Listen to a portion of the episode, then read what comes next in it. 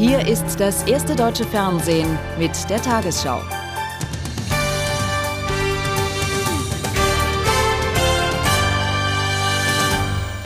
Guten Abend, meine Damen und Herren. Die Strategie der Verbündeten im Irakkrieg wird in Washington immer deutlicher kritisiert. Nachdem die Streitkräfte offenbar Schwierigkeiten haben, einen raschen Sieg zu erringen, melden sich in der US-Hauptstadt Experten zu Wort, die Verteidigungsminister Rumsfeld falsche Entscheidungen vorwerfen. So habe Rumsfeld auf einen übereilten Beginn des Krieges gedrängt und zu wenig Bodentruppen an den Golf geschickt. Rumsfeld wies die Vorwürfe zurück, die Pläne seien gut und funktionierten. Der Krieg ist gerade zwölf Tage alt, aber statt triumphierend den Sieg zu verkünden, steht der Verteidigungsminister in den großen Talkshows im Kreuzfeuer der Kritik. Hat die Koalition den Krieg mit einer zu kleinen Streitmacht begonnen, wird gefragt. Der Plan ist gut, wiegelt Rumsfeld ab. Ich wünschte, er wäre von mir. Er wird funktionieren und wir werden gewinnen. Ausgerechnet aus der Mitte des Militärs wird der Kriegsminister angegriffen. Er habe den Rat erfahrener Generäle ausgeschlagen, sich zu sehr in die Einzelheiten eingemischt und seine eigenen Annahmen über die Lage im Irak absolut gesetzt, ohne einen Plan B im Hintergrund zu haben. Der uh, Plan kommt von General Franks. Er ist durch den Generalstab gegangen. Er wurde durch die Kommandeure im Kampf uh, abgesegnet. Der Nationale Sicherheitsrat hat ihn gesehen. Es ist der Plan dieses Landes. Uh, hey Rumsfeld, wie viele Truppen und Kinder hast du heute getötet? rufen vor der Türe des Fernsehgebäudes ein paar Dutzend Friedensdemonstranten. Die Taktik, Zivilisten zu schonen, hat nicht gegriffen. In Katar wehrte sich General Tommy Franks gegen Berichte, er habe mehr Truppen gefordert, als er schließlich bekam. Nein, ich habe keine zusätzlichen Truppen angefordert, bevor der Bodenkrieg begann. Und darüber hinaus muss ich Ihnen sagen, man weiß nie, wie lange ein Krieg dauern wird. Auch der Verteidigungsminister versucht nun, die Welt darauf vorzubereiten, dass der Krieg länger als erwartet dauern wird. Die Zuversicht, mit der Donald Rumsfeld in den Krieg gezogen ist, will er nicht aufgeben. Aber er muss sich der Erkenntnis stellen, dass viele seiner Grundannahmen falsch waren. Das Gegrummel aus dem Pentagon ist die Quittung, so sagen viele, für sein hochmütiges Verhalten gegenüber manchen Generälen. Im Irak gingen heute die Kämpfe an den verschiedenen Fronten weiter. Im Süden und in der Mitte des Landes lieferten sich amerikanische und britische Soldaten Gefechte mit irakischen Einheiten. Aus der Ölstadt Kirkuk wurden Bombeneinschläge gemeldet. Die US-Soldaten südlich von Bagdad erhielten nach eigenen Angaben den Befehl, ihre Stellungen vorerst zu sichern. Währenddessen werden neue amerikanische Truppen von Kuwait aus in Marsch gesetzt.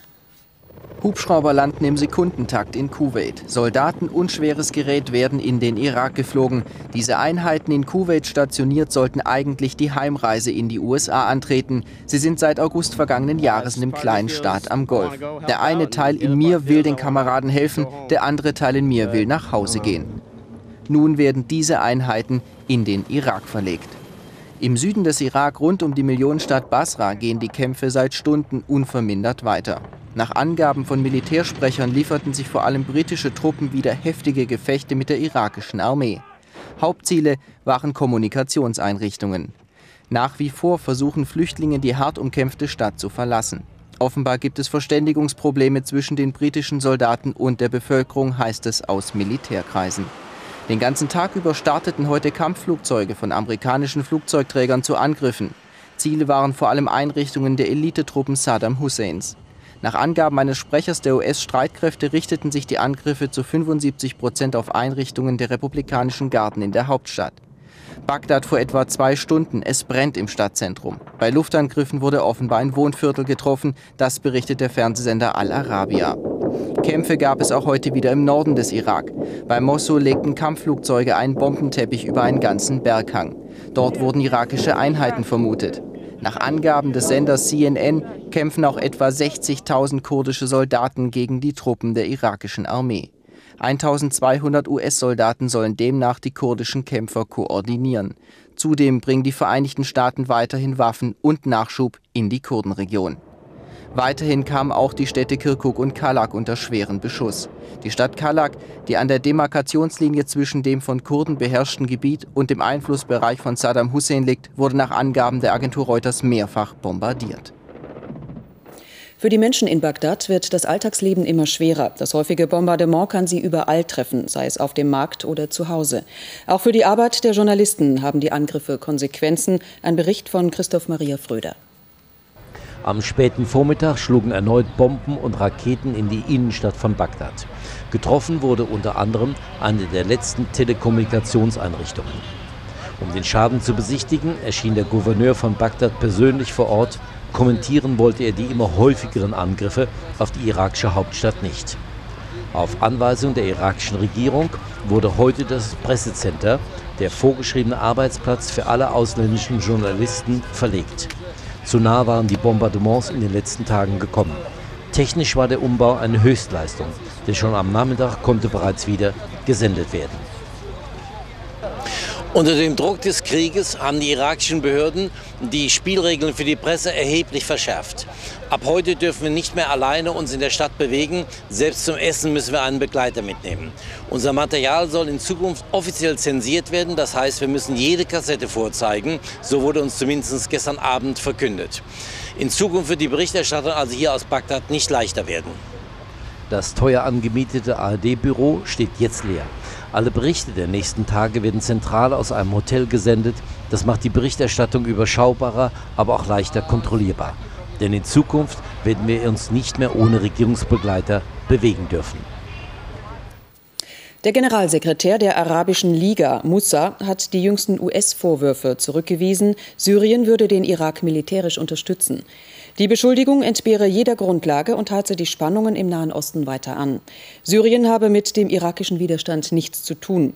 US-Verteidigungsminister Rumsfeld hatte am Freitag erklärt, die syrische Regierung liefere Militärgerät an den Irak. Dies sei ein feindlicher Akt, für den die syrische Regierung zur Verantwortung gezogen werde. In der marokkanischen Hauptstadt Rabat protestierten heute rund 200.000 Menschen gegen den Krieg. Mit Spielzeugwaffen und Saddam-Porträts zogen sie durch die Stadt. Die Demonstranten beschuldigten die USA, Großbritannien und Israel, nach dem Irak auch den Angriff auf andere muslimische Länder zu planen. Um ihrem Zorn Ausdruck zu verleihen, verbrannten sie zahlreiche US-amerikanische und israelische Flaggen.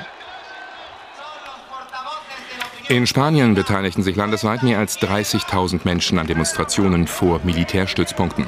Nach Polizeiangaben zogen allein im südspanischen Rota 20.000 Kriegsgegner zu einem von der USA benutzten Marine- und Luftwaffenstützpunkt. Laut einer Umfrage sind 92 Prozent der Spanier gegen den Krieg. Die Regierung von Ministerpräsident Aznar unterstützt hingegen den Militäreinsatz. In der indonesischen Hauptstadt Jakarta haben nach Beobachterangaben bis zu 300.000 Menschen friedlich gegen den Irakkrieg demonstriert. Mit anti-amerikanischen Parolen zog die Menschenmenge vor die amerikanische Botschaft. Parlamentspräsident Reis rief bei der Abschlusskundgebung, Bush ist der eigentliche Schuft und Terrorist. Indonesien ist das bevölkerungsreichste muslimische Land der Welt. Der Iran will im Irakkrieg neutral bleiben. Außenminister Kharasi sagte heute in Teheran, eine von den USA eingesetzte Regierung im Irak werde man aber nicht unterstützen. Eine neue Führung in Bagdad könne nur akzeptiert werden, wenn sie unter Aufsicht der Vereinten Nationen eingesetzt und vom irakischen Volk bestätigt werde. Kharasi warnte auch vor einem Einmarsch türkischer Truppen in die nordirakischen Kurdengebiete. Auch wenn der Iran den Irakkrieg offiziell ablehnt, hatte er schon Wochen vor Kriegsbeginn immer wieder seine neutrale Haltung betont, eine Position, die von den Amerikanern bezweifelt wird. Verteidigungsminister Rumsfeld hatte dem Iran vorgeworfen, Hunderte von irakischen Widerstandskämpfern in den Irak gelassen zu haben. Sie würden die Situation im Irak für die Alliierten erschweren. Bei diesen Kämpfern geht es um die sogenannten Badr-Divisionen, der militärische Arm der größten irakisch-schiitischen Oppositionsgruppe, die ihr Hauptquartier in Teheran hat. 15.000 Soldaten sollen es sein und angeblich von den iranischen Revolutionsgarden ausgerüstet und trainiert. Sie würden, so der amerikanische Vorwurf, auch die iranischen Interessen im Irak unterstützen. Falsch erklärte der iranische Außenminister. Zudem seien die Truppen schon seit Jahren im Irak präsent. Die Badr-Division ist eine irakische Organisation, die zur irakischen Opposition gehört. Sie entscheidet völlig unabhängig, genauso wie wir entschieden haben, nicht in den Krieg einzugreifen. Iraker, die in den vorangegangenen Golfkriegen in den Iran geflohen seien, könnten aber jederzeit in ihre Heimat zurückkehren, vorausgesetzt dies würde nicht als Einmischung des Iran angesehen werden. Unter Druck gerät der Iran auch wegen seines Atomprogramms. Kharasi unterstrich, die neuen Anlagen würden ausschließlich der friedlichen Nutzung dienen. Die Vorwürfe Amerikas, der Iran produziere nukleare Waffen, hätten keine Basis.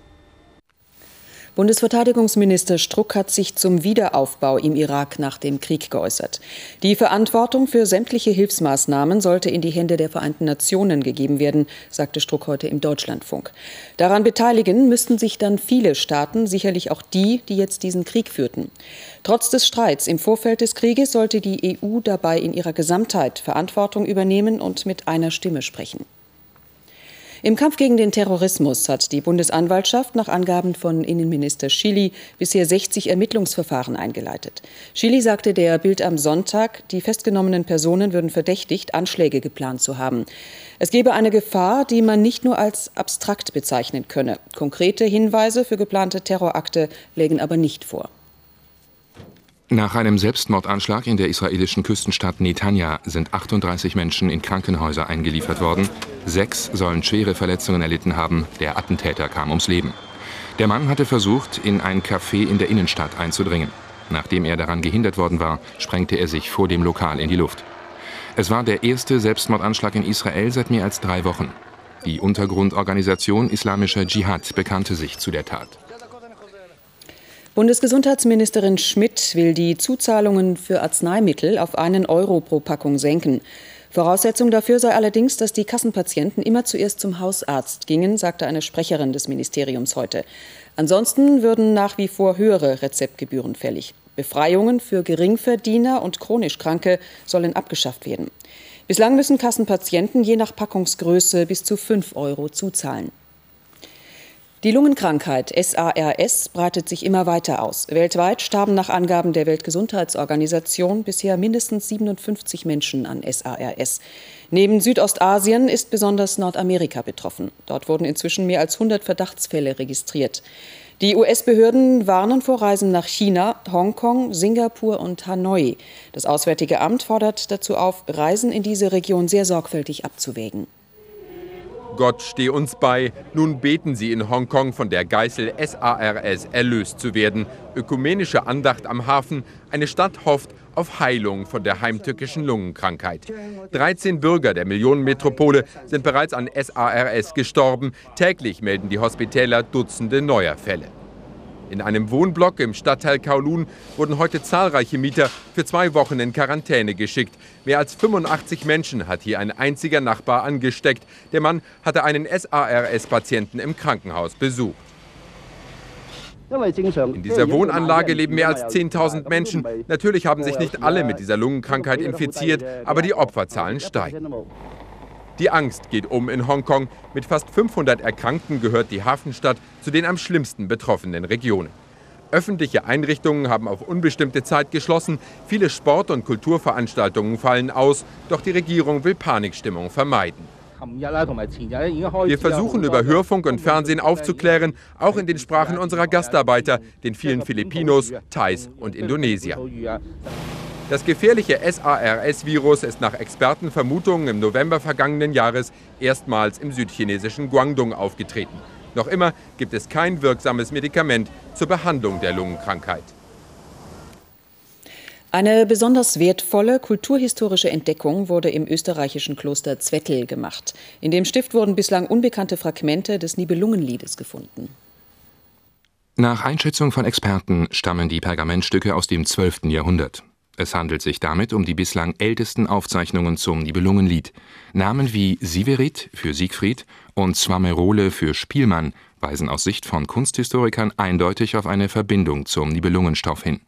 Das Nibelungenlied gilt als bedeutendste deutsche Heldendichtung des Mittelalters. Und nun die Wettervorhersage für morgen, Montag, den 31. März. Mit der neuen Woche verändert sich die Wetterlage in Mitteleuropa. Zwischen einem Hoch über Großbritannien und einem neuen Tief bei Karelien strömt von Norden trockenere und kühlere Luft zu uns. In Südeuropa bestimmt weiterhin feuchtwarme Luft das Geschehen mit Sonne, Wolken und gewittrigen Regenschauern. Heute Nacht klart es in der Nordhälfte auf, später auch südlich des Mains. Von der Ostsee ziehen Hochnebelfelder Richtung Mittelgebirge. Im Süden Schauer aus dichten Wolken und örtlich noch Gewitter. Morgen löst sich der Nebel nur zäh auf. Der Regen samt Wolken wird gegen die Alpen gedrängt, sodass im Rest des Landes allgemein die Sonne scheint. Heute Nacht noch lebhafter Wind im Norden, teils mit stürmischen Böen. Morgen meist mäßig aus nördlichen Richtungen. Heute Nacht sinken die Temperaturen im Norden auf Werte knapp über den Nullpunkt. Örtlich ist Bodenfrost möglich, sonst 5 bis 10 Grad. Morgen kühler als heute, 8 bis 18 Grad. Am Dienstag freundlich, danach zieht ein Regengebiet übers Land. Donnerstag nochmals kühler und im Bergland Schneeschauer möglich.